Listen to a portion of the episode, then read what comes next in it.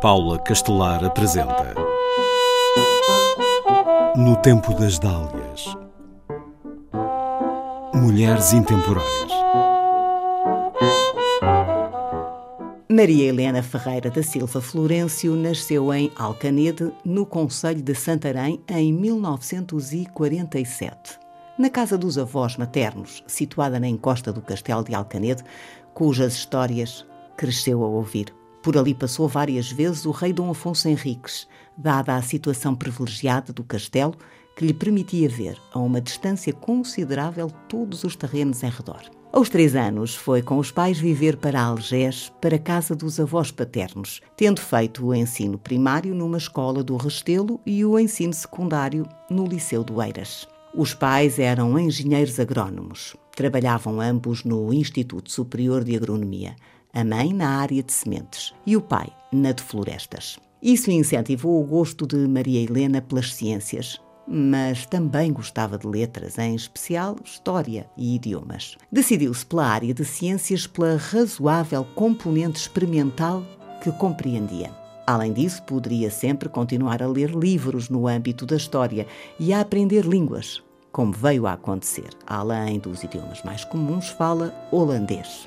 Enveredou pela área da química, entusiasmada pelas experiências com as quais tinha tomado contacto durante o liceu. Em 1964, entrou na Faculdade de Ciências da Universidade de Lisboa para fazer o curso de Química. Seria a primeira licenciatura em Química, pois foi nesse ano que a licenciatura conjunta de Físico-Químicas deu lugar a dois cursos distintos. Assim que terminou a licenciatura, a faculdade contratou-a como assistente para a área de Química. Nesse período, leu um trabalho sobre cromatografia em fase gasosa acoplada à espectrometria de massa, que mostrava como era possível saber a composição das mais variadas substâncias, mesmo em quantidades ínfimas.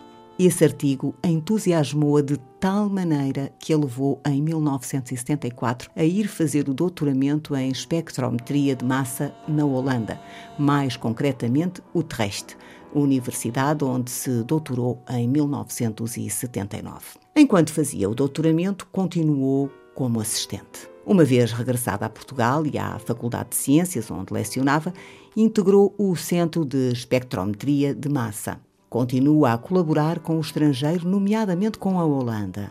Tem publicado vários artigos em colaboração com colegas holandeses. Foi com grande satisfação que publicou o primeiro artigo no âmbito da espectrometria de massa integralmente realizado em Portugal e com colegas portugueses. Para tal, foram importantes os equipamentos espectrómetros de massa que a Universidade de Utrecht doou à faculdade. Quando, em 2002, foi criado o Centro de Química e Bioquímica, passou a integrar este centro e a liderar o grupo de espectrometria de massa ambiental e biológica. O trabalho que desenvolveu na sua área de especialidade fez com que o seu nome fosse reconhecido internacionalmente, com as correspondentes repercussões a nível nacional. Foi indigitada pela Reitoria da Universidade de Lisboa como personalidade de reconhecido mérito para integrar o Conselho Científico da Autoridade de Segurança Alimentar e Económica, ASAI, ao qual preside até hoje. Em 2006 foi criada pela Fundação para a Ciência e a Tecnologia a Rede Nacional de Espectrometria de Massa, que coordena desde o seu início. A rede integra uma vasta equipa de docentes, investigadores e instituições de investigação de áreas distintas. Em 2013, e sob a sua liderança, a rede passou a integrar o Roteiro Nacional de Infraestruturas Científicas de Interesse Estratégico. Ocupou vários cargos de direção universitários. Jubilada em 2017, tem mantido a colaboração com a Faculdade de Ciências da Universidade de Lisboa, nomeadamente acompanhando doutoramentos. Continua a participar em ações desenvolvidas pela ASAI, na qualidade de presidente do Conselho Científico. A sua paixão pela espectrometria de massa nunca esmoreceu. Por isso, continua a fazer ciência. Mas hoje tem mais tempo para se dedicar a atividades lúdicas e estar com a família e os amigos. Gosta de ler livros de vários géneros, de ir ao cinema e de fotografar.